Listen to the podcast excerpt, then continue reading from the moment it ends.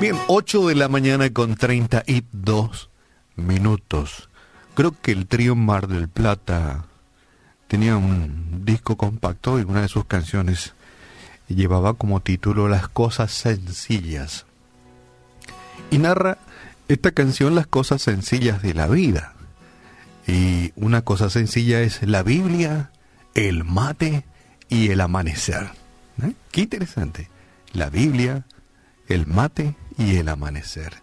Hombre o mujer que tal vez tempranito ya, eh, lo primero que hace es conectarse con Dios, ¿verdad? Es una de las recetas que, que nuestros líderes nos dejan, ¿verdad? Temprano, cuando tu mente está fresca todavía y no empezás con la vorágine de qué es lo que va a acontecer en ese día, te conectas con Papá Dios, abrí la Biblia, estudia la Biblia, no lee como un periódico, sino que estudia la Biblia, que el Espíritu Santo de Dios te, te enseñe lo que dice su palabra. Y está el infaltable termo y, el mate, ¿verdad?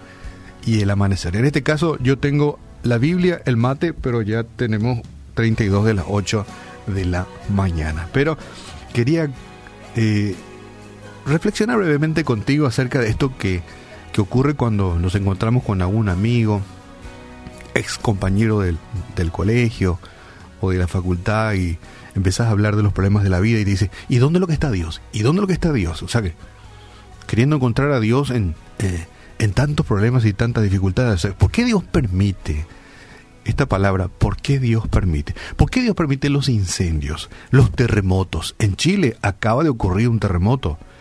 Eh, ¿Por qué se inundan los ríos? ¿Por qué los pobres sufren? ¿Por qué el coronavirus?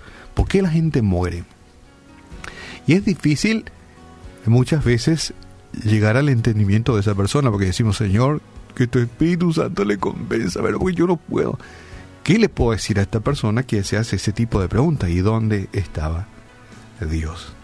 En Isaías capítulo 53 verso 4 dice así, ciertamente Él llevó nuestras enfermedades, coma, y cargó con nuestros dolores. Menos mal que la Biblia no dice en ningún lugar que no tendríamos problemas ni dificultades, ¿verdad? Es más, chequeando la Biblia, leyendo con entendimiento, entendemos que eh, no es así, al contrario. Dijo, toma tu cruz, seguime. No hay alfombra de rosas, ni de otras flores tan lindas, ¿verdad? O, o, de jazmines. No, no, no hay, no hay promesas de alfombra de jazmines ni de rosas. Al contrario, eh, Dios nos interpela y nos pide que vivamos con, con sabiduría, con la sabiduría divina, y que si tenemos que pasar por valles de sombra, de muerte y de lágrimas y de dolor y de enfermedades, eh, vamos a tener que pasar, no queda otra. Pero esta es la gran diferencia, tomado fuertemente de la mano del Señor. Eh, suponiendo que hubo un cataclismo, una inundación, y la gente se pregunta, ¿y dónde estuvo Dios cuando vino el terremoto? ¿Y dónde lo que está Dios cuando vino eh, la inundación? Y la respuesta que puede surgir es, eh, Dios estuvo con los cientos de miles de personas compasivas que han ayudado a esa gente que fueron inundadas. Dios estuvo con los miles de personas que ayudaron a mover los escombros de los edificios que han caído por efecto del sismo. Dios estuvo con aquellos vestidos de blanco, enfermeras y doctores que ayudaron a sanar tu dolor o tu dolencia. Dios estuvo este, con la gente que oró para que aquel problema o aquella dificultad eh, pasara prontamente. Lo mismo sucede con nuestras propias vidas cuando vemos una tragedia desgarradora, como la muerte, por ejemplo, de un ser querido, eh, de, de, alguien a quien amamos, ¿verdad? Sí, yo creo que uno de los momentos más duros es cuando, eh, supongamos, un papá tenga que despedir a un chico joven.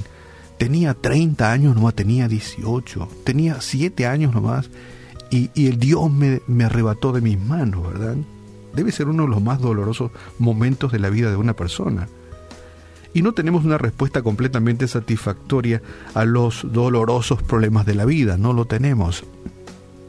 Lo único que podemos decirte, en su amor Dios está en todo momento con nosotros. y Dios también provee de soluciones a las dificultades por las cuales atravesamos. Ya te dije, aquella persona que ayuda en el momento de la inundación, del cataclismo, de los problemas, aquella persona que, que sana, que te, pongan, que te pone una curita, una venda, que te inyecta un analgésico, Dios está con esos, con esas personas. Sin embargo, sabemos que el Señor está presente con nosotros, por cuanto dijo que nunca, nunca nos dejaría. Dios dijo nunca, que nunca nos dejaría. El nombre de Jesús, Emanuel, ¿sabes qué significa? Dios con nosotros, ¿sí? Y menos mal que aquí no dice Dios con nosotros en todos los momentos felices de la vida, sino que Dios con nosotros y punto. Significa que estará con nosotros en el momento de dificultad y en el momento de gozo y de alegría, en todo momento. Emanuel, Dios con nosotros.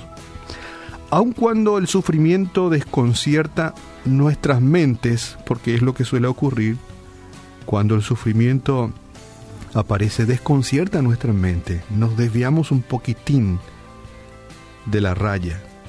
Pero sabes qué, volvamos a la raya, porque podemos confiar en que Dios está cerca y desarrollará sus propósitos. Dios no hace nada al azar. Dios tiene sus propósitos y sabe lo que hace. Nosotros bajamos la cabeza y decimos, Padre, si esta voluntad lo acepto. Ayúdame a sobrellevar este momento difícil por la que estoy atravesando, aunque sea lo más desgarrador. Ayúdame a atravesar este momento difícil. Y te dejo esta frase. Las tormentas de la vida demuestran la fuerza de nuestra ancla. Tu vida, ¿en quién está anclado? Espero que sea Jesús.